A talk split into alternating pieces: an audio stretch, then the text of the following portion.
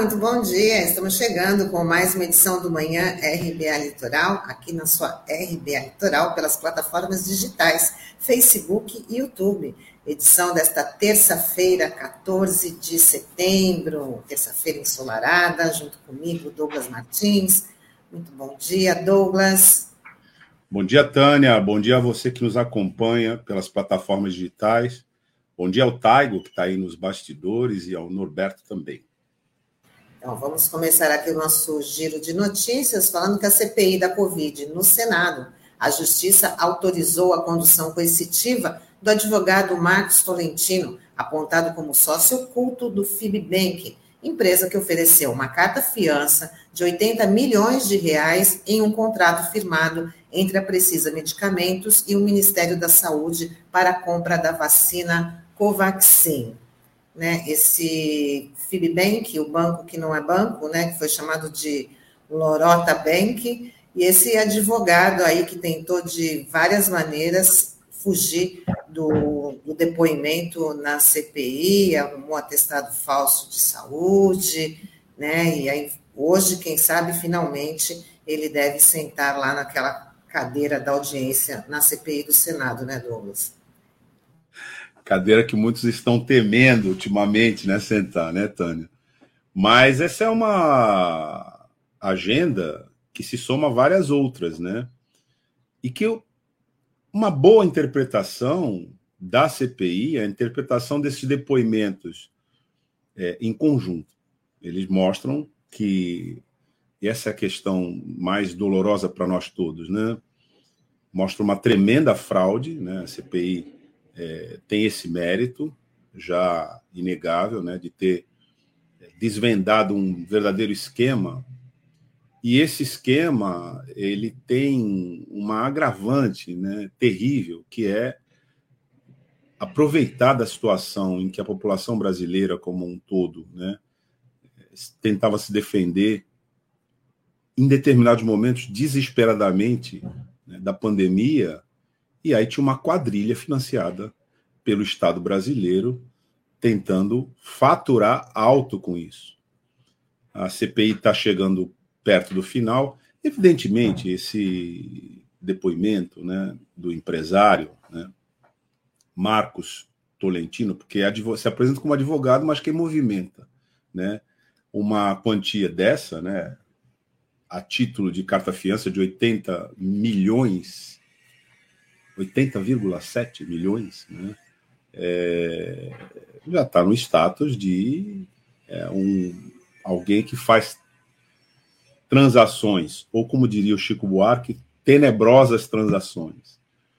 Mas, assim, todo um, um negócio, essa que é a questão que eu, me parece que a CPI é, revela, se a gente puder sintetizar, agora que nós estamos chegando no final, né, desse processo investigatório, longo processo investigatório, é a formação de uma quadrilha em torno da urgência da saúde pública brasileira.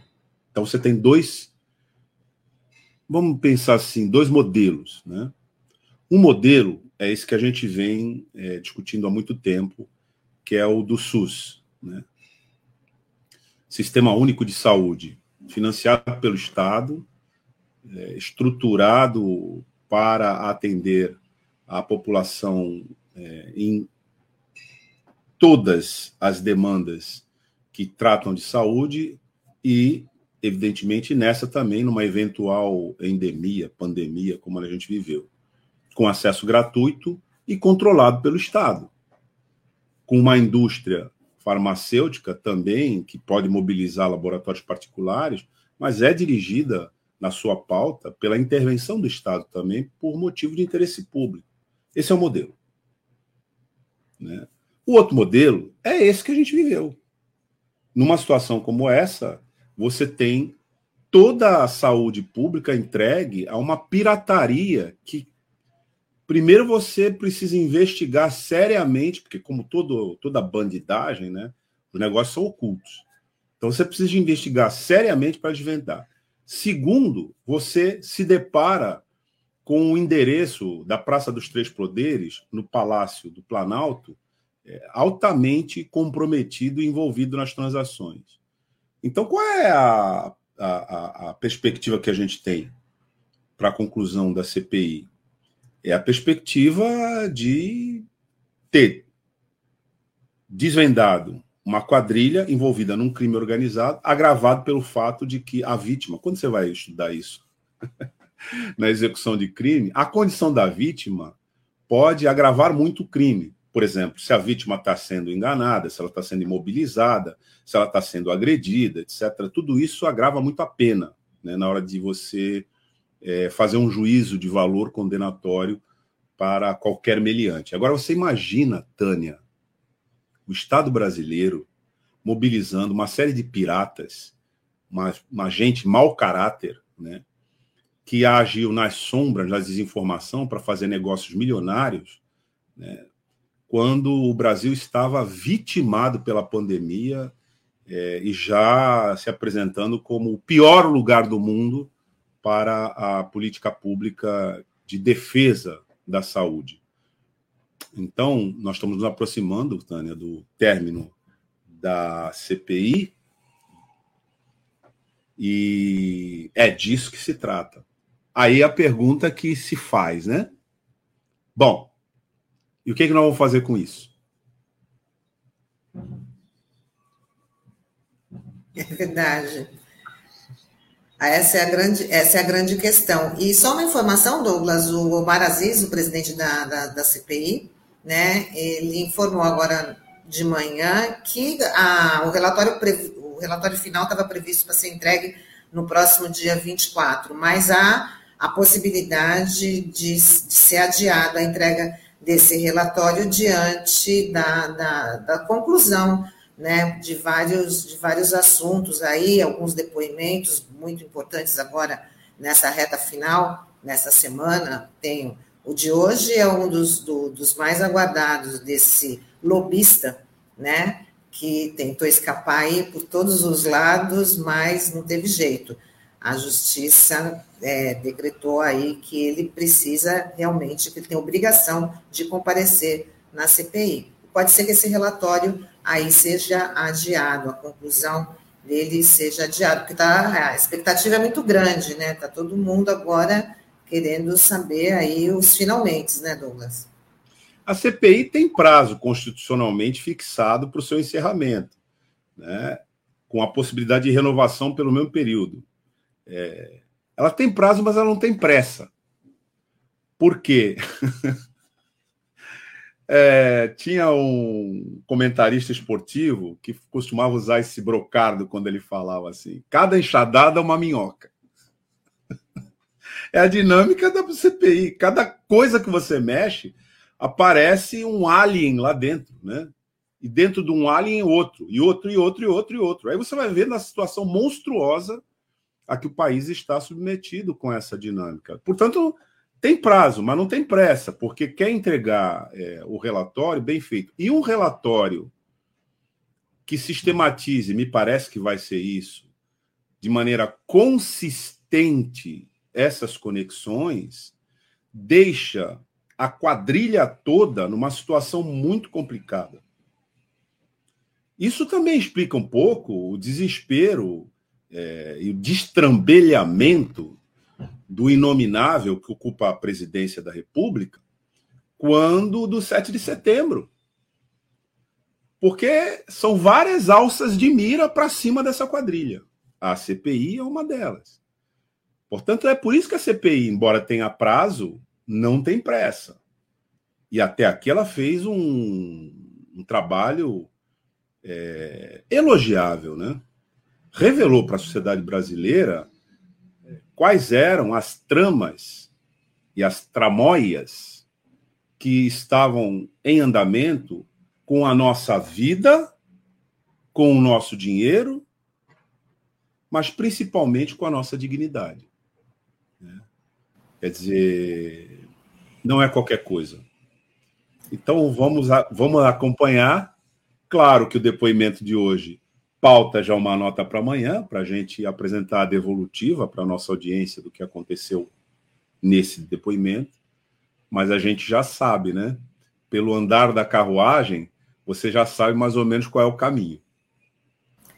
Verdade. Agora, a Justiça Federal ela arquivou a investigação contra o ex-presidente Lula por tráfico de influência para a construtora OAS.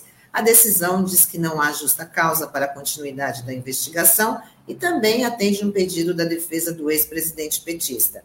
Essa investigação foi aberta com base na delação premiada do empresário Léo Pinheiro. Com isso, Lula tem a 19 vitória na justiça.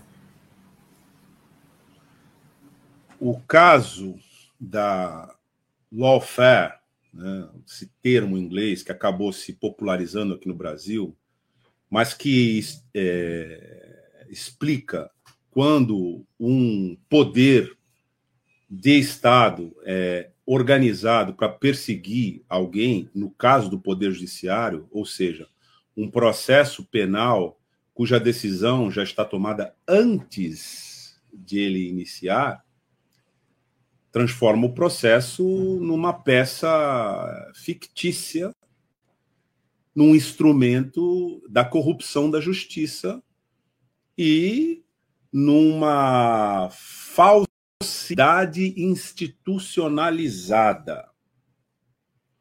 A gente tem que elogiar o papel da advocacia, particularmente é, do advogado Zanin, Valesca, a advogada Valesca, e toda uma equipe de defesa, no caso do ex-presidente, que jamais desistiu, jamais esmoreceu e permanentemente denunciou é, essa farsa. Nós temos também que registrar o papel da imprensa, não da corporativa, não da imprensa hegemônica, mas da imprensa que se pauta pelo princípio de defesa da democracia e até da isenção e da justiça, nas suas produções é, de matérias e coberturas, etc., particularmente o Intercept Brasil, porque a partir daquelas revelações e das afirmações que eram feitas pela defesa do presidente, do ex-presidente Lula em juízo, foi ficando evidente a farsa. Essa nota é importante, porque qualquer farsa, qualquer fraude, ela demanda alguma verossimilhança da mentira. Você conta uma mentira, mas você imerge essa mentira em aspectos verossimilhantes, de tal maneira que, eles, que isso convença as pessoas de boa fé. Quando o The Intercept Brasil passou a demonstrar as evidências de que aquilo era falso, quando a defesa, a excelente defesa né, do presidente, do ex-presidente Lula, começou a demonstrar a fragilidade do processo, ficou evidenciado que o ex-juiz Sérgio Moro não era juiz na execução das atividades e muito menos honesto. Né? Ele era integrante de uma quadrilha junto com a Procuradoria da República, infelizmente em Curitiba, que estava organizada no lawfare e com conexões interna internacionais e com muito dinheiro envolvido. Onde anda Sérgio Moro? Empregado de alguma coisa lá nos Estados Unidos. Ninguém mais ouve falar desse sujeito, que até está sofrendo a veleidade de, quem sabe, ser uma terceira via aqui. Mas é um sujeito completamente desmoralizado. Onde andam os procuradores? Onde anda o Deltan Dallagnol? Cadê essa gente? Então, é essa vitória, já numa sequência de mais de 10 vitórias, mas que foi é, construída, primeiro com esse trabalho aguerrido da defesa técnica, mas também na rua, viu, Tânia?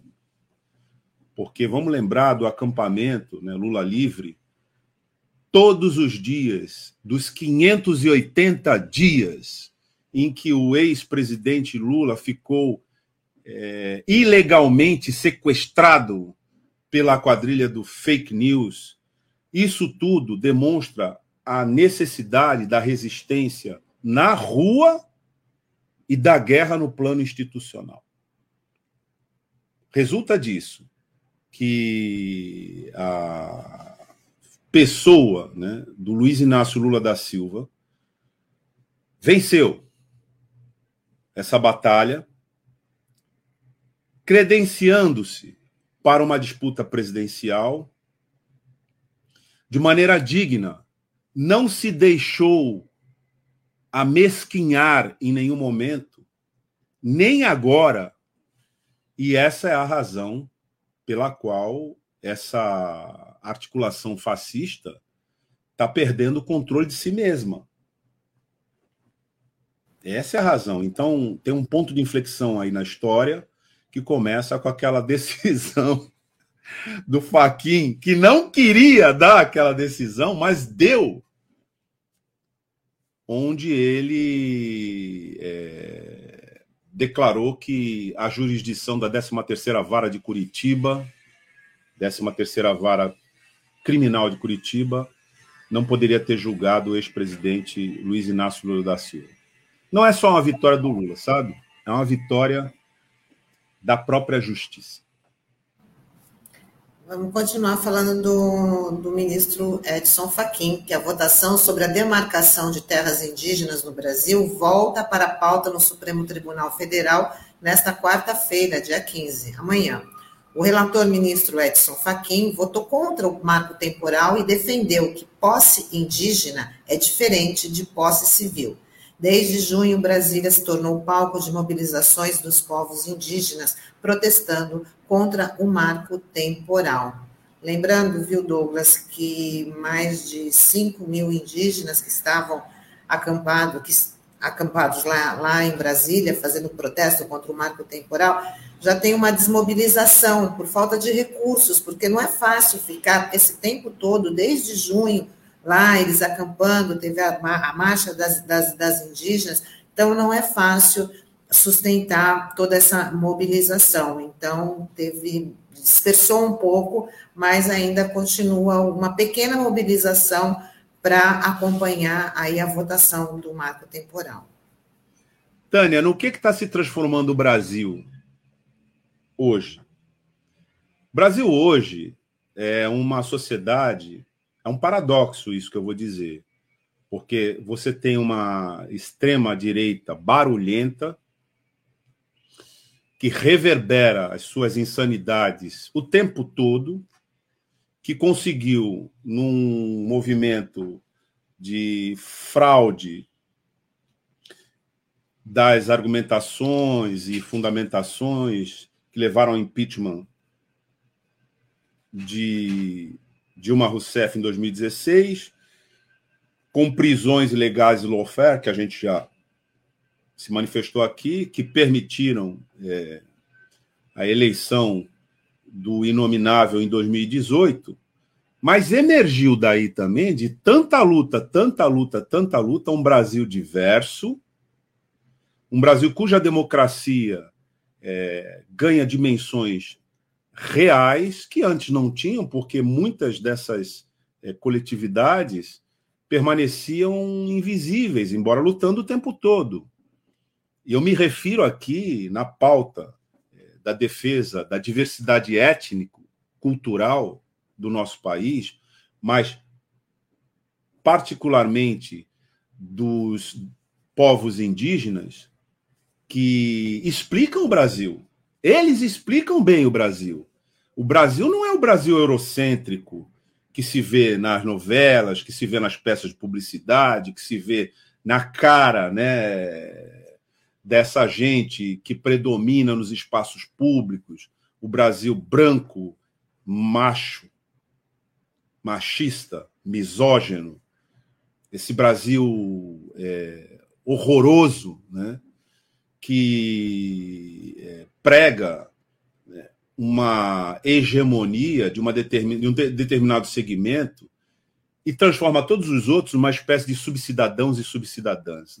Ah, os povos indígenas têm demonstrado na luta, na rua, nos seus territórios, que esse Brasil eurocêntrico não é mais possível. Você falou dos 6 mil, né? Que acamparam lá. Presta atenção nesse número. 6 mil indígenas presentes na esplanada e lutando contra o marco temporal, que é, e aqui convém a gente falar rapidamente sobre o que, que significa isso, porque o ministro Faquim diz não se equipara a posse indígena, e a gente pode dizer a posse dos povos tradicionais a posse civil comum. O que é a posse civil comum? Você pode ocupar um terreno baldio e lá permanecer. E permanecer lá por anos. Diz a, a lei. Se num determinado período você permanecer lá e ninguém fizer nada, você, pela prolonga, pelo prolongamento da posse no tempo, você vai se tornar proprietário daquele imóvel. Essa é a posse civil para fins de propriedade de um determinado território. E a posse tradicional? Aí, por que, que ele diz isso, gente? Porque a pergunta, Tânia, que a gente deve se fazer é o seguinte: quem é que estava aqui desde o começo? Quem é que estava aqui quando os europeus chegaram, né, já com a sua espada e com a sua justiça, tratando aqueles que estavam aqui como é, seres sem alma? Quem é que estava aqui? Quem foi realmente que esbulhou a posse, que estabeleceu uma posse violenta sobre o território brasileiro? Que não era brasileiro. E botou o nome disso aqui de Brasil. São esses povos. Então, a dimensão histórica dessa discussão já dá conta de que isso é muito diferente. Agora, o que, seria o marco temporal? Seria dizer o seguinte: aquelas comunidades que estavam ali até é, 88, ok. Quem veio depois, não. Vai ser expulso das suas terras. Claro. Por que, que vai ser expulso das suas terras? Para entrar os mineradores.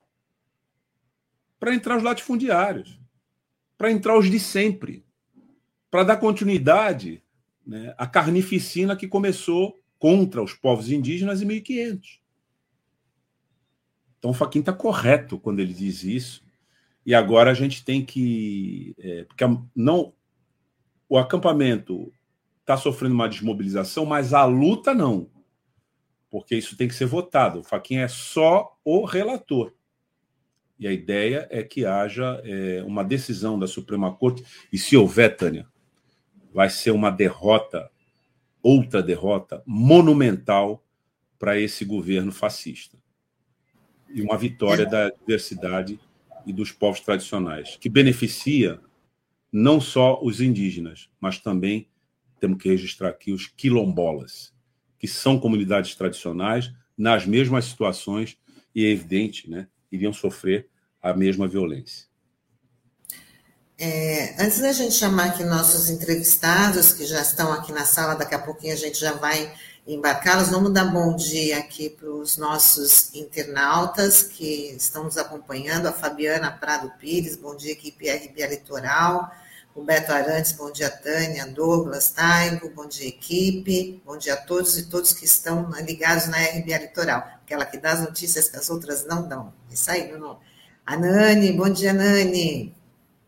O Mano Jota, bom dia.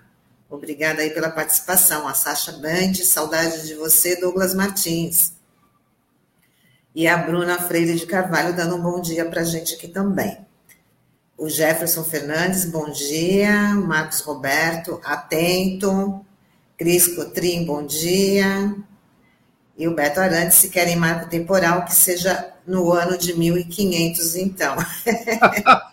Essa é uma boa, viu? Essa, é Essa é, verdade, uma boa, viu, Beto né? Porque e antes também de chamar. Quem não estava aqui antes de 1500, vaza. É, não tem nada de descobrimento, o negócio foi invasão mesmo, é ah, isso. Mas é, essa, essa formulação está foi... ótima. Vamos mandar lá para o Supremo para ver se ele aceita. É, Douglas, só tem uma, uma informação aqui que vou falar rapidinho, porque tem muito a ver com a questão do, do marco temporal, porque a Organização das Nações Unidas ela incluiu o Brasil numa lista de 40 países que tem uma situação considerada preocupante. A comissária de Direitos Humanos, a Michelle Bachelet, alertou para a lei antiterrorismo e o abuso contra os indígenas. O alerta chega nas vésperas da viagem do presidente Bolsonaro a Nova York, onde ele fará o discurso na ONU. Então, a questão do marco temporal vai ser muito cobrado se esse, né, se não tiver uma, uma resposta favorável a, a, a, aos indígenas, né, aos povos originários, né? Essa também vai ser uma questão muito abordada na, na ONU e o Brasil vai ser muito cobrado. Bom. Ah, Tânia, a gente tem uma peculiaridade nesse processo histórico que nós estamos vivendo agora, que apresenta uma especificidade. Eu estou falando aqui do papel do, da Suprema Corte. Porque o Brasil, e a gente já falou isso aqui algumas vezes, é, é uma. É um, ao contrário do que se fala, né? o Brasil é uma, é, um, é, um, é uma nação conflagrada desde sempre, com muitas guerras, muitos focos de resistência, muita luta. É, a impressão que a gente tem, exatamente pelo domínio da locução oficial, é de que isso não aconteceu, de que tudo aqui é, aconteceu pacificamente, de maneira cordata e harmônica. Não, não foi assim. A fundação da República começa num golpe de Estado, que é, termina na década de 30 com outro golpe de Estado, que termina na década de 60 com outro golpe de Estado, que termina em 2016 com outro golpe de Estado. Então você pode contar a história do Brasil montando uma cronologia de golpes de Estado. Nessa cronologia de golpe de Estado, você pode pesquisar como se comportou essa ou aquela instituição, mais particularmente essa ou aquela expressão do poder de Estado. O poder de Estado é um só, em tese representaria o poder do povo, e tripartido nas funções judiciária, executiva e legislativa. Falo isso porque o Supremo Tribunal Federal, ou seja, essa função judiciária, ao longo desses golpes de Estado, sempre se submeteu e às vezes até promoveu o golpe. O caso de 64, quando o Supremo Tribunal Federal majoritariamente embarcou no golpe. E em 2016 ele também embarcou no golpe. Vamos lembrar aquela célebre frase né, do ex-senador é, Jucá, que dizia que o golpe tinha que ser com o Supremo e com tudo. Mas veja, quando o Supremo cancela a integração do, dele próprio, Poder Judiciário, no golpe, ele vinha subscrevendo esse golpe. A gente tem a cena né, lamentável para a história em dois episódios, né? Aquela votação patética na Câmara do impeachment e depois a consolidação da deposição ilegal da presidenta Dilma no Senado, numa sessão presidida pelo ministro que presidia também o Supremo Tribunal Federal, Ricardo Lewandowski, que é um bom ministro. E teve uma atuação brilhante quando se julgou a constitucionalidade da lei de cotas. Mas ali não tinha saída porque quem preside a sessão de, deposi de, de deposição do chefe ou da chefe do Poder Executivo é o Senado Federal, presidido, por sua vez, pelo presidente do Supremo, que era o Ricardo Lewandowski. Mas quando, é, depois disso, o judiciário veio saindo, que essa que é a verdade, paulatinamente, depois acelerou essa saída do golpe, um, um, determinada, numa outra edição a gente pode falar isso aqui, é, ele assumiu uma posição muito importante de defesa da democracia, a gente tem que reconhecer aqui. Por que, que eu digo isso? Porque o chefe do Poder Executivo está em julgamento nas suas atitudes contra os povos tradicionais. Vamos lembrar das atitudes genocidas tomadas por esse presidente da República contra a, os povos indígenas e quilombolas na pandemia. E este mesmo inominável que porta a faixa presidencial está em julgamento no Tribunal Penal Internacional por genocídio. Então é isso que você falou, Sandra. Tânia, desculpe. É isso que você falou. Que vai acontecer é que é, o nosso país, infelizmente, sob essa gestão, está sendo examinado, examinado como um país genocida, como um Estado genocida, um país que sustenta um Estado genocida contra os povos indígenas. É por isso que faz todo sentido a conclusão da Michelle Bachelet. Você sabe, né? Ex-presidenta do Chile, ela própria, parente de é, militantes democratas assassinados pela ditadura chilena e com compromissos que a gente sabe históricos em defesa da democracia e da diversidade. Porque sendo ela uma mulher, né, acho que assim é inerente, assim como uma mulher, né, como os pretos, as pretas, os indígenas, as indígenas, a gente sabe o que representa a diversidade para as nossas vidas e a defesa da diversidade. Ela tem uma sensibilidade muito grande para isso. Então, essa advertência pesa, né? E aí, particularmente no momento em que o presidente da República se dirige a Washington para fazer o seu discurso, que é uma tradição, né? Porque somos nós que abrimos, né? Aquele púlpito de mármore negro é, no, no, no plenário da Organização das Nações Unidas, né? Eu falei Washington, não é Washington coisa nenhuma, em Nova York. Bom, chegou a hora da gente conversar com os nossos convidados, que hoje o papo é sobre cultura. Nossa conversa é com o ator, produtor cultural e atualmente preside o Conselho Municipal de Cultura de Santos, o Júnior Braçalotti, que já esteve com a gente aqui na última sexta-feira, e também com a jornalista Catarina Polinário, que também é produtora cultural integra o Conselho Municipal de Cultura de Santos. Vamos embarcá-los.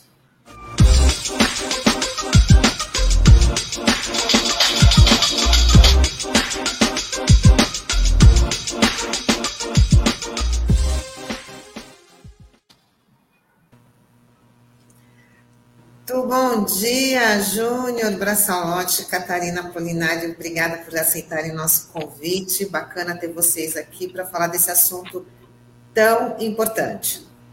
Bom dia, Júnior. Bom dia, Catarina. Prazer em recebê-los aqui na RBA Litoral. Bom dia, Tânia. Bom dia, Douglas. Bom dia, ouvintes, espectadores aí na rádio. Catarina, querida, bom dia. Começamos cedo hoje. Pois é, terminamos tarde e começamos cedo. Bom dia. Obrigada pelo espaço. Acho muito importante a gente estar tá vindo falar sobre isso. E estamos à disposição.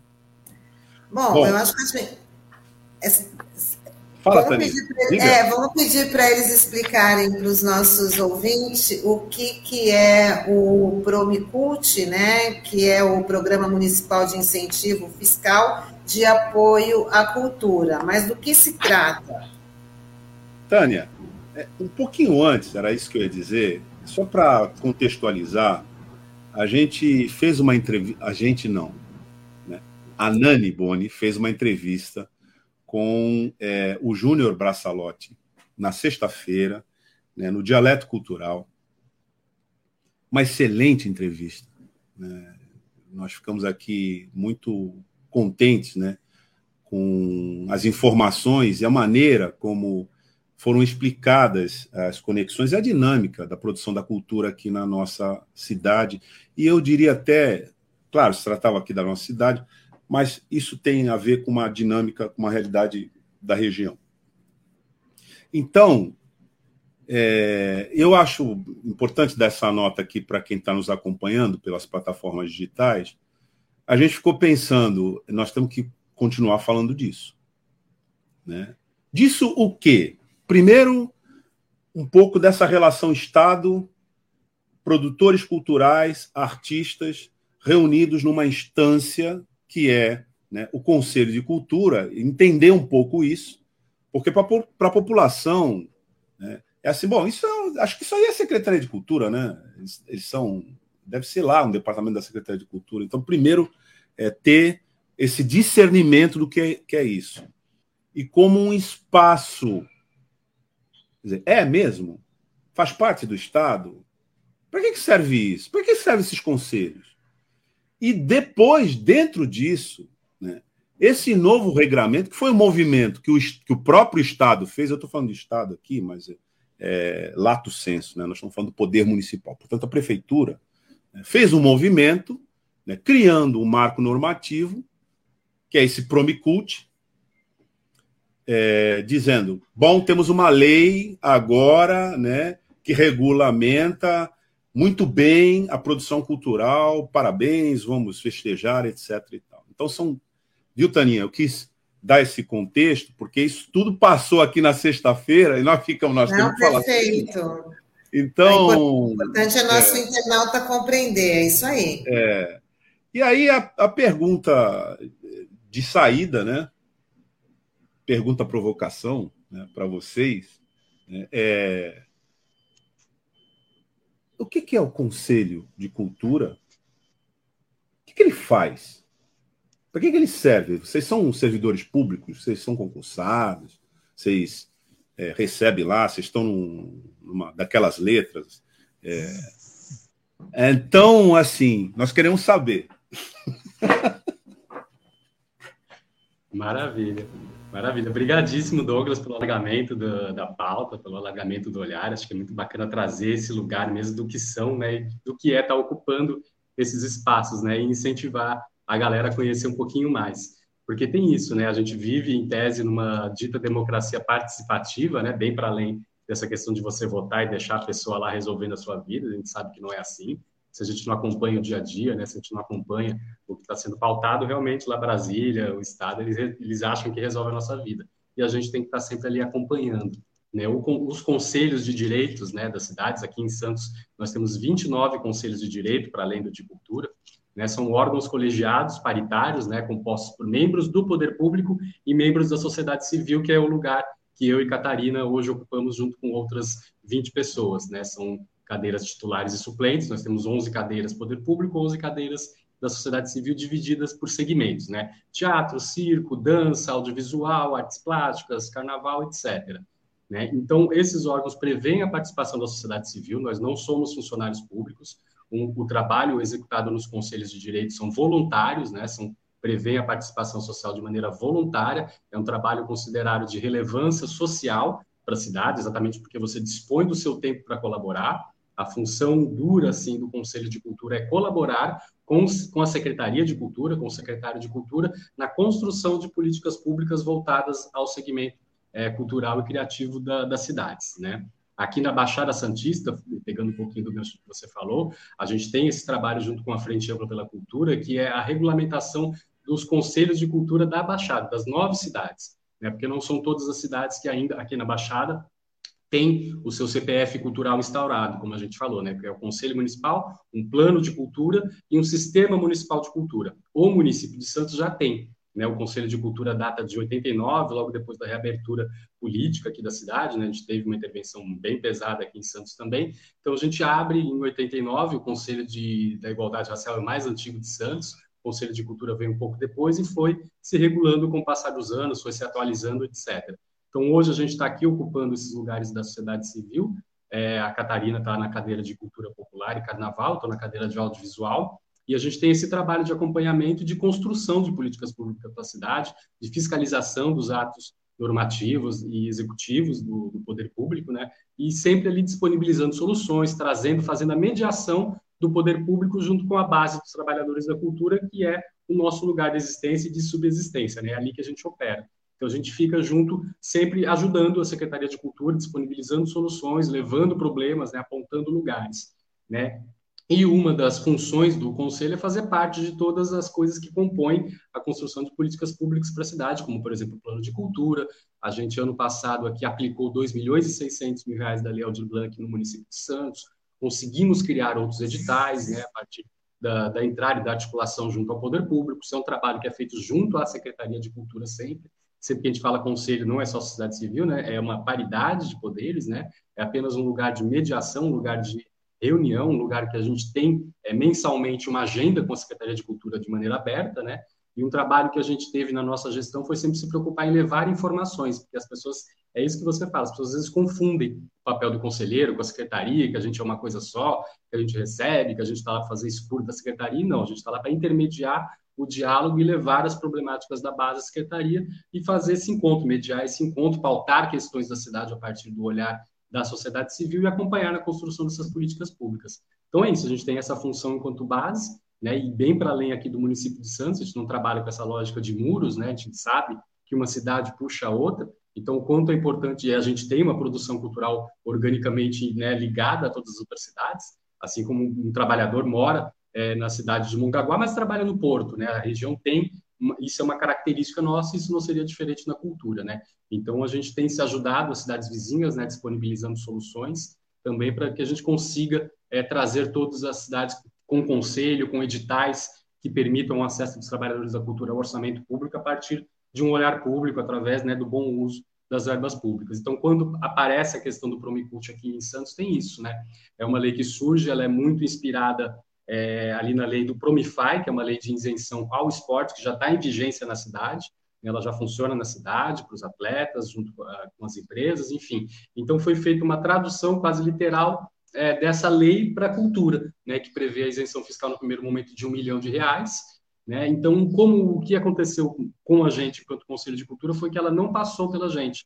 Né? O mecanismo de isenção fiscal é uma meta do plano de cultura municipal, ou seja, está na lei, em determinado momento desses 10 anos, lembrando que o plano de cultura é decenal, ele foi, ele vai até 2026 com algumas metas específicas, e uma delas era termos um mecanismo de isenção fiscal no município de Santos. O que aconteceu foi que essa lei foi entrou em primeira e segunda votação, foi aprovada por todos os vereadores em primeira e segunda votação, mas ela não cumpriu uma etapa básica de qualquer aplicação de lei, aí a Catarina vai poder é, deslinchar um pouquinho isso. Ela precisa passar por um processo de escuta pública né, como qualquer outra legislação, horas pois, porque se ela vai atingir uma classe específica de trabalhadores, esses trabalhadores precisam saber o que vai acontecer, porque eles possam contribuir com o olhar deles, com o olhar da base.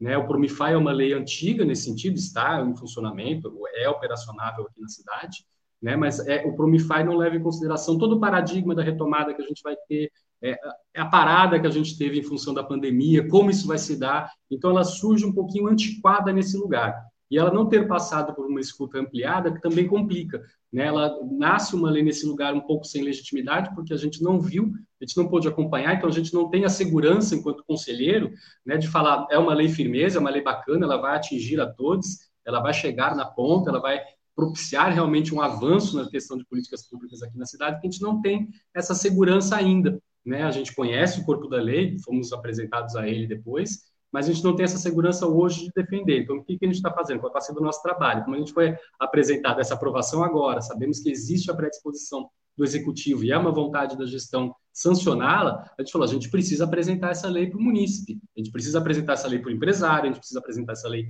para os trabalhadores da cultura, porque a galera não sabe, não, né? em tese, todo mundo ah, fala um milhão a mais para a cultura. Ninguém é contra, a gente não é contra o dispositivo da lei, que a gente é, está tentando entender o porquê essa lei não foi, não passou por uma escuta ampliada, não passou pelo conselho. Talvez ele soubesse que a gente poderia ter algumas opiniões, algumas contribuições a fazer para melhoria da lei e não quisessem passar por essa etapa, mas isso já é conjectura aqui do conselheiro. Tá? Então, deixa aí aberto para a conselheira também, para a Catarina falar um pouquinho, para não ficar segurando a fala. Mas acho que é isso. É, eu fiquei até com uma cara triste. Eu fui olhar agora o meu. Me vi aqui com uma cara triste, mas eu não tenho outra, gente. Eu queria trazer essa, concordo e assino embaixo com tudo que o Júnior falou. E eu queria trazer uma questão, né? Eu acho que o que me deixa mais aflita quando a gente vem conversar com vocês é tentar fazer esse papel educativo, né? De falar para as pessoas como, por exemplo, que são formadas as leis. Eu trabalhei quatro anos no Legislativo Santista, trabalhei um ano e meio no Guarujá, no Legislativo também, como jornalista, e eu tenho um compromisso, a gente como jornalista, a gente faz uma um juramento, um compromisso com é, é, com a verdade, com o esclarecimento das coisas, né, com essa coisa de trazer a informação ao público, a informação verdadeira e como ela é. Então, me senti muito nesse lugar quando eu me vi no conselho. Eu sou suplente da Luciana Cruz, uma mulher fantástica na cadeira de Carnaval e Cultura Popular, né? E parte desse, das pessoas representadas nessa cadeira, que é, por exemplo, a Liga das Escolas de Samba, né, e as escolas de samba, se colocaram para o secretário municipal, segundo o secretário, como de acordo com a legislação. A gente não sabe até que ponto, né, e tentamos esse diálogo, elas entendem isso como propositivo ou se enxergam sendo futuramente beneficiadas por essa lei. Né? Mas muitas pessoas também com quem eu falei é, do movimento da cultura popular falaram assim: não queremos privilégio, a gente quer que seja possível a todo mundo estar aí tentando buscar esse recurso. E aí o que me preocupa dentro dessa questão que o Júnior já pontuou, que é uma coisa que eu quero me apegar como jornalista e como uma pessoa que passou por um, por, pelo Poder Legislativo, é o artigo 1 da Constituição, que é uma Constituição conhecida como Constituição Cidadã, justamente por é, é, trazer essa coisa da participação popular e da representatividade do povo, ela fala que o povo é o detentor do poder. E que poder temos nós numa, numa, numa sequência recorrente de desmantelamento do movimento social, né, que a gente já não está vendo de agora acontecer. Esse governo que aí está em nível nacional, ele traz aí muitas. Uh, uh, deu muito espaço para trás no sentido de representatividade e de audição mesmo, de escuta da, da, da, do movimento social, das pessoas, dos cidadãos. E aí, quando você vê que passou uma lei na Câmara por todos os vereadores e vereadoras, e que pulou esse requisito básico de consulta pública, me preocupa muito como cidadã santista que vive aqui e constrói a minha vida aqui e que busca voluntariamente atuar por uma coisa que eu acredito. Sou pesquisadora de comunidades tradicionais, atuo como voluntária em muitos lugares, por exemplo, no morro, na, na, na área continental, e eu tenho assim para mim que esses recursos não chegarão a essas pessoas. Pessoas que, inclusive, estão passando chapéu para poder, depois de um momento tão duro de pandemia, conseguir executar suas funções minimamente né, e ter algo para comer, é, esperando uma cesta básica. É muito sério isso, é muito grave. E quando a gente pega e vê, por exemplo, o movimento da cultura sendo jogado um contra o outro, como se a gente do, do, do, do conselho quisesse barrar uma lei, né? E, e, e, a gente vê, ah, mas fulano aceitou, Beltrano. Nós não somos contrários. Eu vejo que a gente está a favor mas a gente precisa que seja respeitado essa questão. E se a Constituição Cidadã garante a participação do povo, a lei orgânica do município, no artigo 7, diz que o prefeito e a prefeitura vão garantir o cumprimento da Constituição. E onde estamos, né? E onde está o regimento interno da Câmara, onde ele foi observado no momento que ele fala que as comissões é, de segmentos, como a Comissão de Cultura, né, deveria fazer uma escuta ampla com o movimento da sociedade civil a cada legislação que seja colocada em discussão sobre essas temáticas. Então, não é uma derrota, e digo derrota, o Júnior até costuma dizer que a gente nem foi chamado para a batalha, né? porque a gente nem teve a oportunidade de se colocar. Mas quando isso acontece, isso não é uma ameaça aos direitos só do Conselho de Cultura, não é um problema do, da presidenta, né, no, no, no seu cargo de presidenta, não é um problema meu como conselheira é um problema de toda a sociedade santista e um problema muito sério do meu ponto de vista que a gente tem que discutir sim. Bom, é, eu queria que vocês faz, é, falassem também do papel da AGEM, já que o Júnior já tinha ressaltado aí na questão da, da metropolização do, do, do, dos conselhos, né? Então, se a AGEM tem alguma atuação, se tem uma ajuda ou se também age também é, meio que marginalmente? Olha, a AGEM, em relação à criação de políticas públicas metropolitanas, tem um papel de protagonismo. Se ela tem a ação, é outra discussão que gera uma entrevista mais longa. Né? Mas, nesse sentido, que a gente fez a partir do advento da pandemia, né, da gente já ter uma articulação com os movimentos sociais e culturais aqui da Baixada, e a AGEM tem uma comissão de cultura específica que se reúne mensalmente todos os secretários de cultura, o que a gente fez foi apenas requisitar a nossa participação de maneira é, permanente nesses, nessas, nessas discussões, e através da frente ampla, né, que é composta por conselheiros de diversas cidades. Então, a gente manteve, desde o começo da pandemia, reuniões permanentes com os secretários de cultura, exatamente para a gente poder é, dividir é, procedimentos é, benéficos para as políticas públicas da cidade e começar a estruturar uma política de cultura metropolitana que não existia. Né? Existia a comissão de cultura que deveria encaminhar isso, mas na prática, na prática, nada ia para frente, nada rolava, nenhum projeto era tirado do papel. Então, quando a pandemia vem e afoga todo mundo, né, coloca todo mundo na mesma situação, a gente fala, não, a gente precisa de, uma, de soluções metropolitanas. Não adianta só Bertioga ir para frente e Guarujá ficar para trás, não adianta Praia Grande avançar e Santos não avançar. A gente precisa ir em bloco para frente. Então, a gente tem cumprido esse papel da gente manter reuniões mensais, né? a gente tem uma reunião que quem pauta são os secretários, tem outra reunião que quem pauta é a sociedade civil, no caso da Frente Ampla. Então, a gente tem conseguido articular algumas políticas públicas, obviamente mirando muito ali na frente, né? metas a médio é, e longo prazo, mas também vendo como a gente ia reagir com políticas emergenciais aqui para a Baixada, né? no momento da pandemia, o que está acontecendo até agora. Então, estamos nesse lugar, a gente tem tido esse papel de articulação, né? Eles têm cumprido esse papel de manter esses encontros periódicos, manter a pauta junto à sociedade civil e da gente mensalmente ir resolvendo um pouquinho o problema de cada um, de cada cidade, assim, trocando é, experiências, principalmente vivências e práticas dos secretários. Tem sido muito bacana. Eles trocando metodologias, como a gente pode atuar, e uma cidade realmente puxando elas para frente. Isso a partir de uma movimentação de impulso da sociedade civil que foi muito bem recebido pelas cidades. Assim, isso tem sido muito positivo. Deixo só a ressalva que tem algumas cidades que não comparecem aos encontros, sabe-se lá por quê. Tem algumas cidades que estão envolvidas assim, em situações que, se advogado se melar realmente vai dar aos Ministério Público aí, algumas pessoas perderão cargo. Não vou citar Guarujá, tá? Mas é importante que, que, que se fale que, que, eles não comparecem, né? Então, assim, existe uma força das cidades em querer realmente para frente e tem algumas administrações que fogem do debate né? Ou por não ter contraponto, ou sabe-se Deus lá por que eles estão devendo para a sociedade civil. Mas tem cidade que foge e é bacana que se registre. Só Guarujá. Catarina, é, você sobre a importância aí da, da, da, da GEM, né, para poder aí unificar esses conselhos e poder fazer projetos aí metropolitanos. E também depois queria que vocês falassem um pouquinho da lei Aldir Blanc, que né, para o setor de vocês, que foi super importante, mas foi conquistada aí a duras penas também, né? Com muita reivindicação. É, Tânia, e projetos bons e projetos ruins, as coisas na nossa região, elas é, se replicam, né? Às vezes tem um projeto muito bom e ele replica para outra cidade, isso é muito importante, e às vezes tem um projeto ruim ou com algum vício que nas outras cidades também vai ser colocado da forma igual.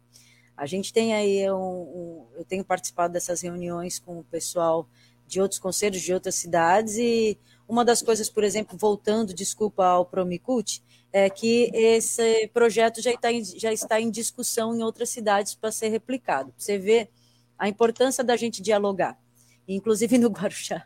Já uma pessoa do Guarujá passou para a gente também, e outras cidades. Não é nada pessoal, gente. Adoro a Pérola do Atlântico acho que a gente precisa ver mesmo que lugar que é esse que a gente quer ter, né? Como cidade, é, é, não sei se a gente pode falar satélite, mas Santos é uma cidade que replica muitas coisas, né? Então, a gente também, como Conselho de Cultura em Santos, eu vejo a responsabilidade que cai nos ombros das pessoas que estão, e, e também da prefeitura, que assina uma lei dessa, né? E que vai, de repente, levar para outros municípios dessa mesma maneira. Eu sou, eu acredito muito que ainda vai ter revisão desse processo, porque eu acredito no bom senso das pessoas. Mas, por exemplo, é, é, é, esse lugar de encontro é importante por causa disso, né? Para a gente poder se conversar sobre o que está acontecendo, é, se manter informado, acho muito interessante. Em relação à, Lei Aldir Blanc, eu vou deixar com o Júnior, porque ele está realmente muito mais alinhado nessa questão do que eu. Isso aí, presidenta. Bacana, não. A Lei Aldir Blanc, um projeto da, da deputada Benedita da Silva, do PT, né, foi aprovado, virou lei, é, mexeu ali no, no, orçamento, despejou mais de 3 milhões para cidades e municípios. Aqui a Baixada Santista recebeu acho, quase 14 milhões, ainda tem cidade que vai aplicar, né, que aí sobrou alguns recursos em cidades. Aqui na cidade de Santos sobrou 400 mil reais ainda do 2 milhões e 600 que o município recebeu. Não é o valor que vem para a cultura, é um valor que vem pela cultura, né, incentivar a economia da cidade. Então, são 14 milhões que veio do governo federal é, para aqui para a Baixada ano passado, né? E a gente vai aplicar aqui na cidade de Santos ainda 400 mil que sobrou, mas é um recurso que veio realmente ativar ali o orçamento de guerra é, da, em relação ao enfrentamento da pandemia através do setor que foi mais impactado pela pandemia, que foi o setor cultural, que ainda está ensaiando o retorno seguro, né? As pessoas estão criando agora um pouco a vontade de voltar, né? Tem muita gente ainda com receio, não é todo mundo que já tomou vacina. Então, a gente está ensaiando esse retorno seguro né, foi uma lei que conseguiu realmente atingir a todas as pontas, ela conseguiu ser uma lei muito democrática, ela ativa os fundos de cultura dos municípios, ou os municípios que têm fundo de cultura, né, conseguiu operacionalizar, operacionalizar ali através do fundo, então foi uma lei que conseguiu atingir a todos, assim, todo mundo que mandou o projeto, pelo menos aqui em Santos, foi selecionado com o recurso disponível, tanto que faltou projeto aqui em Santos, a gente vai lançar uma segunda camada de 400 mil agora para abraçar mais artistas, mais técnicos. Então, ela conseguiu ser uma lei muito ecumênica nesse lugar, conseguiu ser uma lei realmente democrática. Aqui em Santos, em diversas cidades, a gente conseguiu aplicar algumas cunhas assim, fazer valer a lei, por exemplo, de cotas raciais, de cotas é, para pessoas trans, de cotas para mulheres em comunidades indígenas. Então, a gente conseguiu é, traduzir um monte de coisas de políticas identitárias que a gente vinha trabalhando, mas que ainda não eram aplicadas às políticas públicas locais. A gente conseguiu cravar isso nos editais aqui da, da Lei Aldir Blanc, isso foi muito bacana. É um passo que dificilmente a gente volta atrás. O que preocupa a gente em relação até essa questão do Promicult, porque ela não leva em consideração os avanços imensos na qualificação dos projetos, na qualificação de proponentes, é, na qualificação da qualidade dos editais, de serem mais abertos, de serem democráticos, de conseguirem realmente atingir mais e mais trabalhadores para que mais pessoas tivessem acesso aos recursos públicos da cultura. Né? Então, a Aldir Blanc fez isso, ela criou essa expectativa positiva. Né? Existe agora o projeto da Lei Aldir Blanc 2, que está em tramitação, está em construção. Hoje, acho que vai ser votado também pela, pelo Senado a Lei Paulo Gustavo também, que prevê a utilização dos recursos do Fundo de Cultura e do Fundo Audiovisual também para despejar, mais recursos que já pertencem à cultura e ao audiovisual, mas estão lá parados, né, engessados pelo Paulo Guedes e pelo governo Bolsonaro. Né? Então, a gente está na expectativa de começar a ativar esses fundos e que as cidades também, isso era uma coisa que a gente está em discussão junto à AGEM, que as cidades aqui da Baixada que não têm é, editais colocados na rua, né, que criem esse mecanismo que é um pacto que foi feito com a própria AGEM, com as secretarias lá atrás, em 2016, 2015 já estavam conversando sobre isso, foram poucas as cidades que colocaram editais nesse sentido na rua, inclusive no período pandêmico. Né? Então, a, gente, a Lei Aldir Blanc ajudou a puxar isso também, a importância, o mapeamento do, do RG local. Né? Hoje a gente sabe quantos somos, quantos espaços culturais temos, quantas comunidades indígenas temos, quantos grupos de teatro, de dança temos na Baixada. Né? Existe um processo agora da construção e de reabertura de um mapeamento regional para que a gente tenha esse DNA cultural da região mapeado. Né? As cidades até individualmente vão cruzar dados e vão abrir de novo esse mapeamento. Isso é muito importante, porque a partir de dados a gente tem ativos, e a partir desses ativos a gente consegue criar políticas públicas em cima de dados, em cima de números. Hoje a gente sabe aqui em Santos aonde a cultura é fomentada e aonde não existe nenhum fomento, onde tem concentração de atividades culturais e onde não tem atividade cultural nenhuma. Isso foi um ganho a partir da Lei Aldir Blanc de metas do plano de cultura. Hoje a gente tem esse raio-x da cidade, esse RG da cidade. Isso permite a gente criar políticas públicas afirmativas e principalmente estruturantes, que vão permear, vão passar governos. Né? São políticas de Estado que vão ficar para as cidades. Os governos têm que executar. Hoje a gente tem esse mapeamento. Isso foi um ganho da Lei Aldir Blanc. Douglas tem, um, tem uma interação aí importante de ler, né? É, Tânia, acho que você pode chamar aqui, que depois ah. eu quero fazer outras perguntas aqui, mais dentro é, do Promicult. Tá, o Jefferson Fernandes, que está acompanhando a gente, ele queria fazer a pergunta sobre o Promicult, qual é o teto dos projetos?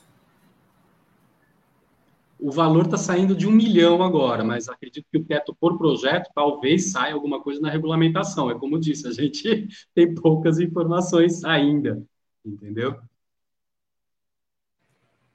Bom, é, legal. Então, acho que a gente pode é, conversar aqui um pouco sobre o que tanto o Júnior quanto a Catarina ressaltaram, que é a forma como esse projeto se transformou numa lei com a exclusão da participação adequada da sociedade e, particularmente, daqueles que estão diretamente ligados à pauta cultural. Quero fazer uma pergunta é, sobre isso.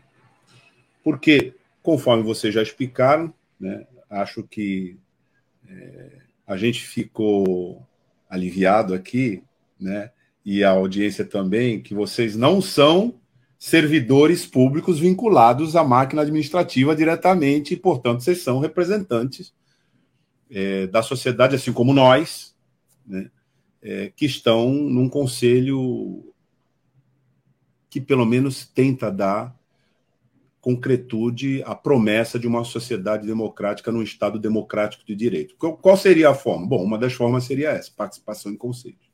Né? Mas agora você tem isso e, ao mesmo tempo, o Estado vai aprovar uma lei e não houve o conselho. E aí me chamou a atenção que vocês disseram, foi votada por unanimidade. Então a pergunta é, é a seguinte: que passa? Por que, que isso acontece? Porque é, é desinformação. Aliás, Catarina, você que é jornalista, colega, né, tem uma passagem é, pelo Poder Legislativo, conhece o Poder Legislativo, sabe dessa dinâmica. Foi um cochilo? Dá para corrigir? Porque assim, eu, a minha pergunta, ela tem a ver com uma com um aspecto que eu gostaria que vocês falassem um pouco sobre Que é assim, não há censura prévia na nossa sociedade. A Constituição proíbe isso. Nós já sofremos muito com censura durante a ditadura militar. também participei é, durante logo as primeiras atividades, né, de experiências de participação em espetáculos onde você tinha que fazer a primeira apresentação, o primeiro ensaio geral era para censura que acompanhava o seu texto ali e dizia isso sim, isso não, isso sim, isso não, isso sim, isso não. E dá problema se você desobedecesse. Isso acabou. Mas aí eu fico a pensar o seguinte: não há censura prévia. Mas quando você remete, e é essa a questão, quando você remete um espetáculo para o financiamento direto de uma empresa e ela escolhe qual é a produção que ela vai financiar a partir de um favor tributário, né, que é uma renúncia fiscal em favor da produção da cultura, isso não institui uma espécie de censura indireta? Por exemplo, é uma tutela de um dos empresários sobre a produção cultural, mas com a o poder de dizer financio esse não financio aquele. Então, penso que é, a legislação, né, o Promicult, não afastou essa regra, ou afastou.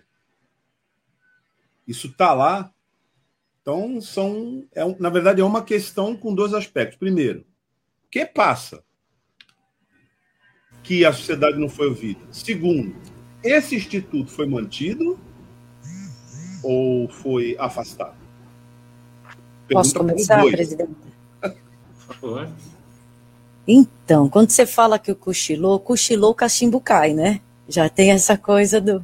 Acho que talvez, talvez, eu, Catarina, pessoa que já passei na Câmara, talvez a, a, a forma como tenha sido apresentada, e a gente sabe que é muita demanda né, na Câmara. É muita demanda, é muita discussão a ser posta. E muitas vezes as matérias elas vêm de sopetão e você tem aqueles prazos para você decidir. Às vezes a maneira como é posta, ela pode ser uh, imparcial, ou parcial ou imparcial. Então, como eu te apresento algo, né? E como você vê e quanto tempo você tem para se aprofundar disso. E eu acredito, inclusive, que isso é o que acontece com muitos colegas nossos da cultura, que apoiam a lei, mas não entendem exatamente como ela vai funcionar. Né? Então, isso é uma coisa assim que me preocupa. É, outra questão também é que a gente sabe que alguns, algumas pessoas já fizeram até meia-culpa né, com o que a gente falou, nesse sentido de dizer realmente não, não nos atentamos. Né? E aí, o que, que vamos fazer agora é o que a gente está tentando discutir. Mas, além disso, eu vejo uma coisa um pouco com um olhar uh, desesperançoso, porque eu, Catarina, entrei no conselho não há muito tempo, mas eu sou militante do Conselho da Juventude também há bastante tempo, e lá atrás, em 2017, eu fui convidada para uma reunião informal pelo vereador que fez essa lei, onde estavam diversos pares da área de cultura. E lá esses pontos foram informados. E muitas das pessoas que são colocadas como pessoas que estão apoiando essa lei, ao conversar com elas, o que elas falaram era o seguinte: um milhão na cultura a gente não pode negar, e a gente concorda com isso. Agora, não foi esmiuçado em que critérios isso seria feito, sob que condições, etc. Então, acho que isso é uma ausência de comunicação, prefiro entender dessa maneira. Mas, além de ter acontecido esse encontro informal, onde ali você se conseguiu falar, uh, uh, ouvir as pessoas, entendeu que não são, não era uma unanimidade o modo de fazer a lei, né, que era bem-vinda esse recurso, é bem-vindo o recurso, mas não era unanimidade o modo, e aí as pessoas nunca mais são convidadas à participação, isso para mim soa bem estranho, né? Mas, é, como eu falei para você, é uma visão pessoal minha que eu estou colocando aqui de quem também já esteve nos bastidores do legislativo e entende que alguns processos são construídos para serem dessa maneira. Opinião pessoal minha. E aí eu te falo que é o momento agora da gente pegar o que está os cacos, eu acho que é isso que a gente tem tentado fazer, e tentar reconstruir isso de uma maneira eficiente, de uma maneira que se respeite as leis, né? Eu acredito que esse valor não vai chegar nas pessoas que mais precisam. Eu acredito que a, a maneira como está sendo feita preocupa muito, é, é, é, me preocupa muito justamente por isso. É, algumas instituições estão sendo postas ali de uma maneira talvez até muito cruel, como assinando embaixo né? Ah, é, é para beneficiar estas, inclusive de uma maneira muito clara. E eu tinha um bom relacionamento com esse vereador, inclusive, que apresentou essa lei, de relações anteriores. E eu me frustrei muito, porque eu sequer consegui ser ouvida por ele. Nós estivemos na Câmara pedindo um diálogo. E não ficamos sabendo, e ficamos sabendo da aprovação em segunda instância dentro do Legislativo de sopetão, meia hora, se eu não me engano, antes disso ter acontecer. Né? Então, eu estou trazendo essas coisas para pedir para vocês. Bruno Orlandi, vereador Bruno Orlandi, do PSDB. E aí eu fico pensando, eu estou trazendo para vocês, e você pergunta, que passa? Não compreendo também. Ah, quero tentar entender, pensando sobre uma perspectiva de que as pessoas não estão de má fé. Juro que eu quero, porque eu estou fazendo esse papel da pacificadora de uns tempos para cá. Eu sou ariana, corintiana e encrenqueira, mas eu não estou querendo. Eu quero deixar esse papel mais para o Júnior agora. mas, enfim, me ajuda também, por favor, vocês a entender é, o que passa, porque é isso que a gente está buscando é, descobrir. Que passa, Douglas? Bem, ó, eu sou libriano, então eu estou ali também no equilíbrio, buscando equilíbrio e buscando a justiça, tá? é, em relação ao que passa, eu acho que exemplo arrasta, viu, Douglas? Aí quando você pega, assim que a gente tem o advento desse desgoverno Bolsonaro, né, ele acaba com os conselhos de direito, né? Ele acaba com esse tipo de participação social, ele não quer ouvir sociedade civil, até porque ele não tem o que trocar, enfim, a gente está vendo o desmonte aí, a cultura é um foco deles, né, em função dessa guerra cultural. Então, quando você vê ele desmontando os conselhos, aí você tem aqui no estado de São Paulo um governo que também super fala que apoia a cultura, etc., mas o conselho no estado também é biônico, é um conselho de indicados, de amigos do Dória, não é um conselho representativo, etc. Aí, como isso vai desaguar nos municípios? Né? Se você vê o exemplo federal, o, o, o exemplo estadual, os municípios, aqui em Santos a gente tem uma relação de ponte criada, uma relação de diálogo criada que perpassa é, gestões, né? a gente consegue construir esse lugar de, de de diálogo e construção através e colaboração através do Conselho de Cultura, mas isso às vezes não é uma prática, né? Não, não digo só da cidade de Santos, dos municípios em geral. Né? É essa coisa de você não ouvir a sua sociedade civil, que isso dá trabalho, que isso vai gerar conflitos do ponto de vista deles, né? Porque a divergência parece que não pode ser um lugar que você vai gerar a convergência na sequência, né? Eles optaram por pular isso. Né? Como a gente tem pautas que absolutamente atropelam a gente, né? A demanda do dia a dia, a fome batendo na porta, né? O setor dos trabalhadores da cultura já era um setor precarizado antes da pandemia, né? Ou seja, que, que lugar é esse que a gente se encontra agora? Então, eles optarem por não ouvir a gente, é, não ouvir a sociedade civil de maneira ampliada em determinadas pautas, né? Porque aí pego essa questão do, do, da sua segunda pergunta, né? Porque o não acesso, a impossibilidade de todos os proponentes acessarem esse recurso é um tipo de censura também. A censura econômica bate né, na, nas pessoas, isso vai impedindo a realização de trabalhos Horas, pois, é o que a gente tem falado. Não tem como a Liga das Escolas de Samba ser contra um projeto desse tipo. A nossa preocupação enquanto sociedade civil é a escola de samba, a gente sabe que vai conseguir acessar esse recurso. O batuqueiro vai, a costureira vai, o artesão vai, o bailarino vai. Né? Ela é uma lei para quem? Ela é para todos ou não é? Porque o que nos pegou foi exatamente a comunicação que foi feita dela. Quando sai uma matéria do próprio vereador, né, no site dele, que fala essa lei foi criada para atender a, as necessidades dessas entidades, a gente fala, uai, mas o recurso é público, se o recurso for da empresa, a empresa faz o que quer com o recurso privado dela, mas a partir do momento que ele é público, a destinação, o desenho, o conceito deve ser público e ampliado, não pode ser uma lei criada com recurso público para atender interesses de algumas poucas é, empresas ou instituições. No universo que em Santos a gente tem mais de 800 trabalhadores cadastrados, como é que só 14 eventos é, podem ser contemplados por uma lei de um milhão de reais, sendo que faculte que hoje está contemplando 60 projetos, tem um orçamento só de 600 mil. Né? E a gente teve mais passível de, de Passível de ser questionada, Júnior, até na sua constitucionalidade, né? Porque ela fere é. o princípio da impessoalidade, né? Exatamente. Se você o recurso público, você não pode dirigir, isso é inconstitucional, porque você estabelece privilégios dentro de um segmento onde todos, em tese, como disse a Catarina até um pouco, até há pouco, né? numa Constituição cidadã, lá no artigo 5 está dizendo que todos são iguais perante a lei, etc. e tal. Num caso em que você vai é, usar o dinheiro público dizer essa parcela é para esse, para aquele, para aquele outro, não é, veja, não é que seja uma proibição absoluta, mas aí é preciso explicar.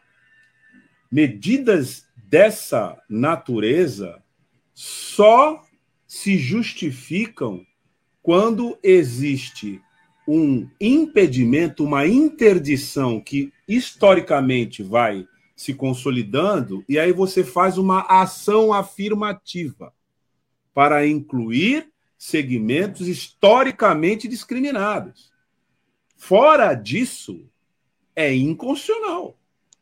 Por quê? Porque aí fora disso é privilégio. Então, você desculpe interromper aqui o teu raciocínio, mas você estava falando, eu, eu falei, gente, mas o Júnior está se referindo a uma coisa que é de uma inconstitucionalidade chapada. Desculpe, Júnior, é, mas era uma observação aqui que não podia passar pela exposição que você estava fazendo. Não, mas é perfeito, é isso mesmo, Douglas, porque ela vai reproduzir algumas falhas estruturais que eram historicamente criticadas na própria Lei Rouanet, que foi tão demonizada mas eram críticas que a própria amplo da, da esquerda fazia às questões da Lei Rouanet, o quanto elas perpetuavam esses privilégios e, e excluía grupos historicamente excluídos dos processos de participação social ou de acesso a esses recursos, né? O pequeno produtor, o pequeno projeto, o projeto periférico, né? o projeto que o proponente não tem o acesso direto a grandes empresas, né? Então é nessa lógica que a gente está, a gente está tentando se encontrar no meio disso e levar a informação ao munícipe, levar a informação, inclusive, ao empresariado. Né? A gente tem medo do que pode acontecer com essa lei depois, ela levar muito tempo depois para ser desconstruída. Isso leva tempo, tanto de servidores públicos, né? e aí, no caso, tempo é dinheiro também, né? quanto no, no próprio tempo que a gente, como sociedade civil, investe em colaborar com a Secretaria de Cultura para a criação de políticas públicas afirmativas e inclusivas. Né? A gente conseguiu mapear essa galera, então a gente conseguiu incluir eles no, no orçamento, a partir do que eles conseguem acessar a Lei Aldir Blanc, eles conseguem hoje se inscrever no Facult, né? A gente tem pequenos dispositivos hoje. Agora, por que essa opção por uma lei com um vulto já tão grande, comparando com outros orçamentos para editais públicos aqui da cidade, que vai contemplar apenas alguns projetos? A gente não pode trabalhar por privilégio. Então, é nesse lugar que a gente se encontra, Douglas. Eu queria só fazer um adendo, porque eu acho que é importante quando a gente fala dessa lei também, para quem às vezes não está dentro do movimento cultural, mas a gente deixar claro que cultura não é entretenimento. tem entretenimento, tem grandes festivais, mas cultura não é só isso, né? E a gente sabe que quando a gente entra numa coisa de marketing e propaganda, e se a empresa ela está querendo colocar o nome dela em algo que traga visualização, ela vai procurar colocar o dinheiro dela em grandes festivais, em lugares que concentrem maior número de pessoas. E aí, mais uma vez, a gente cai nisso que você está falando. Porque muitas vezes eu tenho entendimento, a partir de algumas conversas que a gente tem tido em reuniões, que muitas pessoas ainda acreditam que entretenimento é cultura. Como, por exemplo, carnaval é cultura popular, mas a cultura popular, por si só, não é carnaval apenas, né? Então, são várias coisas que a gente tem que trazer para reflexão, para entender esse contexto todo de a quem atende essa legislação e por que, que ela foi feita dessa forma. Para mim, o principal é isso.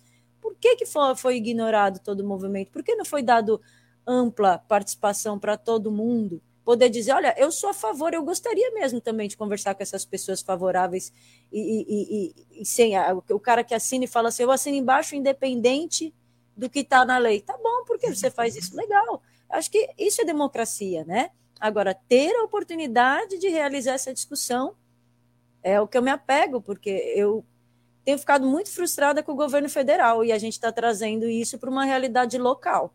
E quando a gente fala, por exemplo, dos Objetivos de Desenvolvimento Sustentável da Agenda 2030, que a Prefeitura tem colocado também para a gente como uma pauta para a construção de alinhamento das políticas públicas municipais com essa Agenda 2030, isso não faz o mínimo sentido, gente. Sabe? Aonde está a coerência entre o nosso discurso e a nossa prática, independente da posição partidária de cada um? Acho que a gente precisa procurar isso e eu me cobro muito isso também. Sim, a gente tem interação aqui, né? É, é, tem muita interação do Caio Martinez Pacheco. Eu queria que, inclusive, a gente lesse. Antiga, é, é ali em cima já tem o Admilson Lira, né? Essa lei é racista, homofóbica e machista, sobretudo essa lei é classista, né? Ele também fala totalmente de acordo com a Chatarina. Chatarina, é... não, né, Caio? Pô, podia colaborar. Acho que deve ser até um jeito carinhoso aí, como vocês devem se tratar. Não sei, não. Espero nunca, que nunca seja. passou dessa Espero maneira. que seja, porque o Caio vai ser pego na saída aqui. E a, procura... e a Procuradoria de Santos abraçou, aí falando, né? Para quem tem parente empresário, essa lei é maravilhosa. Fala também que a arte não é mercadoria, fazer plano de marketing com dinheiro público, é o que a Catarina estava colocando, né? E o Taigo, nosso editor, fala: cultura é identidade, muito além do entretenimento. É isso. É, Tânia, eu, eu na verdade, assim, o que vocês estão trazendo aqui? Só um pouquinho, gente... Douglas. O Caio está aqui se está retificando aqui, né? Eu achei que era uma brincadeira, mas ele está tá Ele está se retificando e eu vou, eu vou defendê-lo. Porque no teclado, o C fica ao lado do X. Caio, eu estou fazendo aqui advocacia para você, viu? Eu sei que foi um erro de ter. Catarina está vermelha, do tamanho do post-it atrás. Gente, não é a primeira vez. Tem vezes que eu falo assim, olha, Catarina com H. Aí a pessoa bota, não sei. Mas olha só, eu, eu ia. É que tem que ressaltar essa questão da oportunidade, porque a gente supõe que essa discussão vai prosseguir. Né? As informações que vocês trazem são absolutamente necessárias para a gente compreenda. Veja, nós não estamos ligados diretamente ao universo da produção cultural e da participação social nesses espaços e estamos recebendo informações de vocês que estão nos ajudando a entender a complexidade do assunto e a necessidade de intervir aí. Uma coisa que vocês apresentaram aqui foi o critério de destinação da verba. Essa é uma questão complicada, né? A gente já falou um pouco sobre uma possível inconstitucionalidade aí, mas é, parece que essa, esse fato ele nos ajuda a entender uma outra dimensão aproveitar para perguntar isso para vocês aqui também, né? Que é a aplicação de é, ações afirmativas na própria estrutura de financiamento da norma. Explico. Quando você faz uma. Se, se faz a defesa de que é necessário né, uma política de ação afirmativa para incluir aqueles historicamente excluídos, etc., que se não tiverem uma medida desse tipo, continuarão excluídos. Isso impõe o seguinte: você tem que ter alguma medida normativa que diga arrume a fila, né? Bota esses aqui primeiro, porque senão eles vão entrar nunca. Quando você traduz isso para a cultura, vocês já expuseram muito bem o quadro, né? Catarina disse, Júnior também disse, olha, aquele batuqueiro em especial, aquela artesã em especial ali não vai, dificilmente eles vão alcançar essa verba. O filtro está colocado ao contrário para ela, né? Então vamos tentar arrumar isso. E aí, é, não seria o caso da gente é, lutar é, para manter uma medida de ação afirmativa na própria estrutura de financiamento?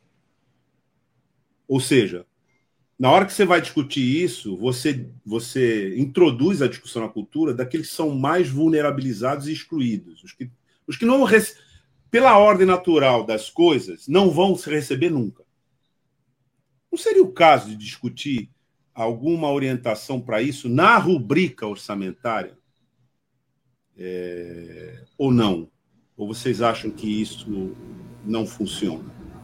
Eu não sei se eu entendi a sua colocação, mas uma das coisas que a gente fala também é que essa lei ela diz que a pessoa que chegar com uma carta da empresa ela tem ela tem uma prioridade. Então isso já é uma coisa discrepante assim no ponto de vista. Tem algumas coisas que elas já estão na lei.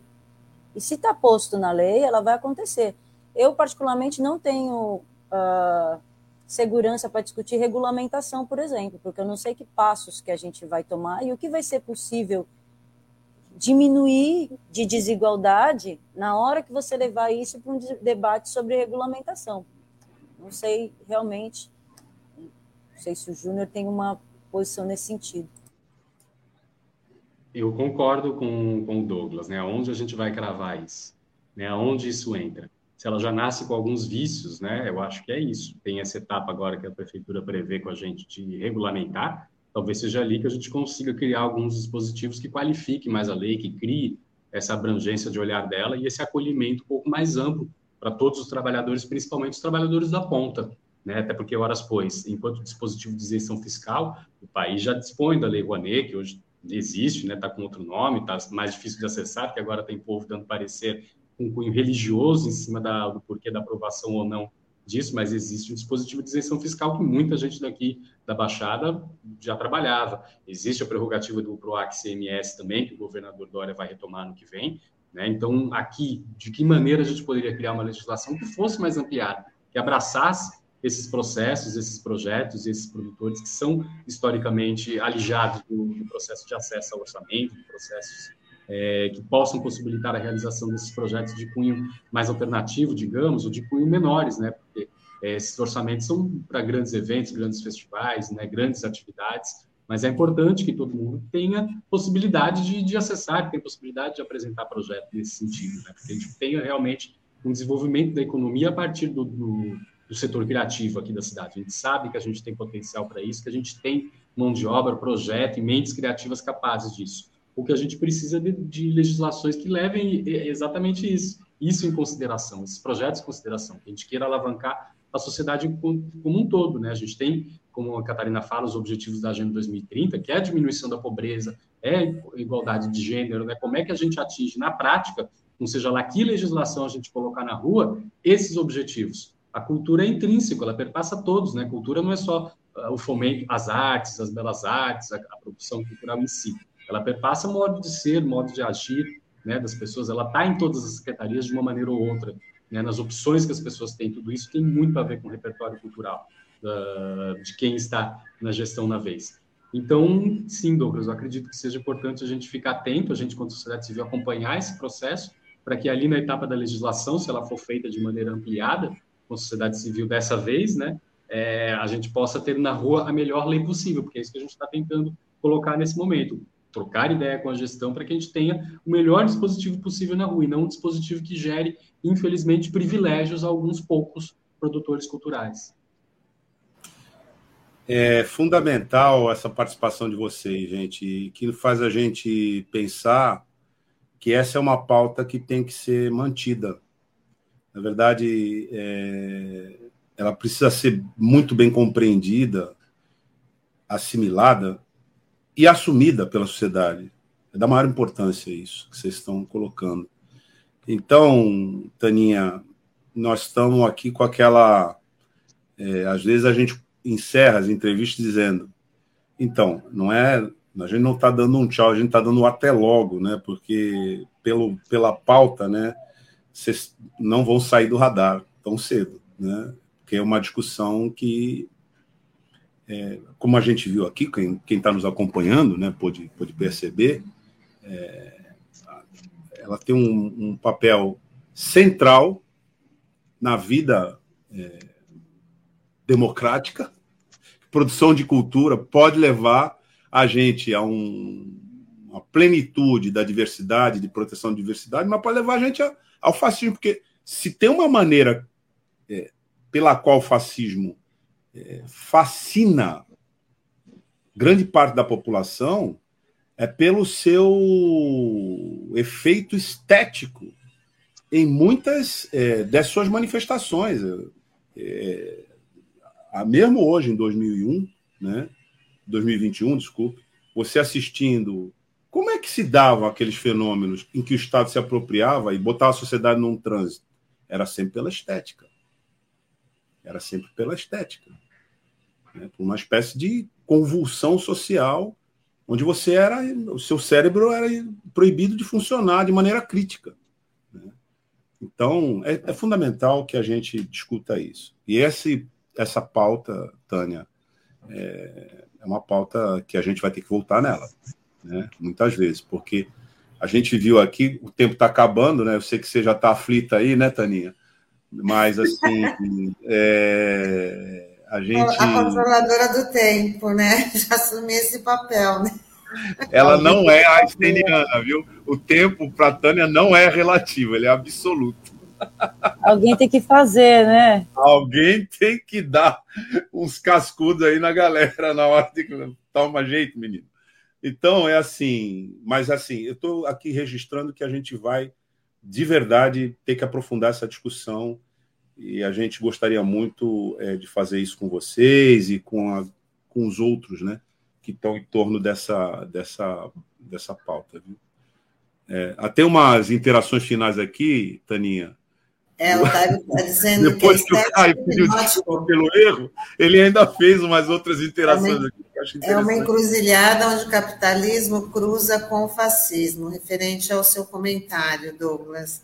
E o Caio fala, essa, essa lei é isso mesmo, e a antítese de uma política, é a antítese de uma política inclusiva, é uma política exclusiva, acentua privilégios, com toda é. certeza. Faz, fala também que, sim, a exemplo da, da lei Aldir Blanc, Blanc, deveríamos ter uma política de cotas implícita no corpo da lei. Muito bem. Toda essa discussão que foi, né, que teve aqui no Manhã RBA Litoral, Beto Arantes também, as bandeiras gigantes, as músicas clássicas, a multidão nos discursos de Hitler, tudo planejado para entrar nas mentes e corações. É. Os tripés, os tripés de máquinas filmadoras que viram metralhadoras, né? As placas quebradas, né, com nome de vítimas já da, da, da família em palanques públicos, né? É, enfim, o choro enrolado na bandeira e essa coisa toda, enfim. E só para essa rota manjadíssima. Não sei se foi uma cochilada, mas foi um sono da tarde depois de uma feijoada, pelo jeito. Olha, só para atualizar aqui a, a, pressão que precisa, né, da, não só da, da, classe, da classe cultural, mas acho que de toda a sociedade, porque nos tweets já está aquela, é, aquela campanha contra a lei Paulo Gustavo. O secretário de Cultura acabou de, de postar né, que é contra a lei, acompanhado de comentários do, do Eduardo Bolsonaro, dizendo que é um caixa que vai, que o governo vai ser um caixa eletrônico para para os projetos culturais. Então, é bom que haja também a contra-campanha deles, né, em relação aos parlamentares que vão estar lá votando essa lei tão importante, assim como, como o Júnior falou, como foi a lei, a lei Aldir Blanc, o da, a lei do Paulo Gustavo também, né, para esse e setor. Olha como esse homem é imbecil, porque é o orçamento do próprio fundo da pasta dele.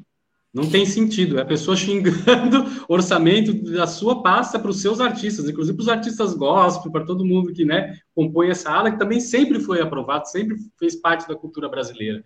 Né? Mas é, é absolutamente sem sentido. É o mundo da Alice que esse cara vive, né? é um mundo invertido, que ele promove coisas contra o próprio desenvolvimento do setor, ou seja, não tem sentido.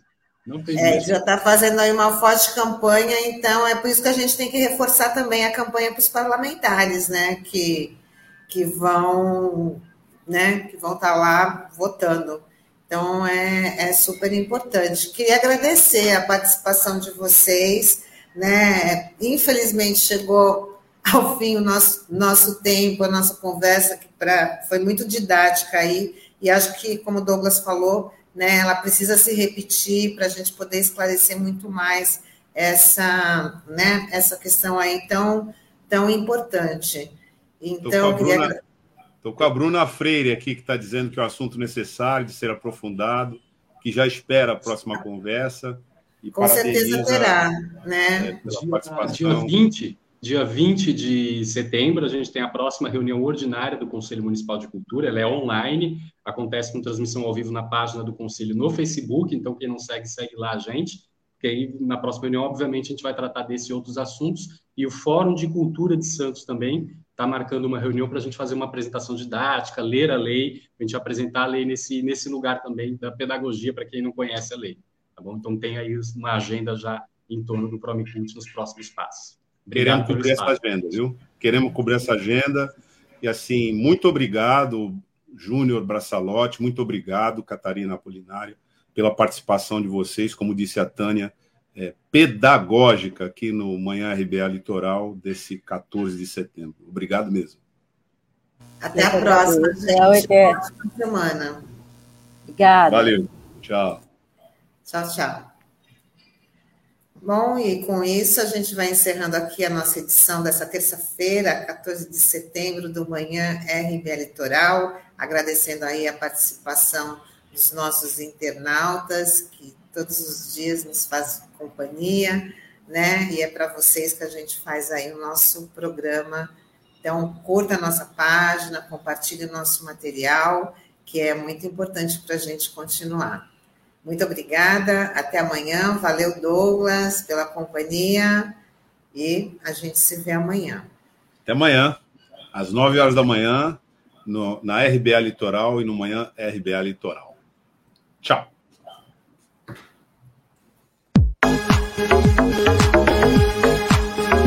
Rádio Brasil Atual Litoral é uma realização da Fundação Setaporte, apoio cultural do Sindicato Setaporte.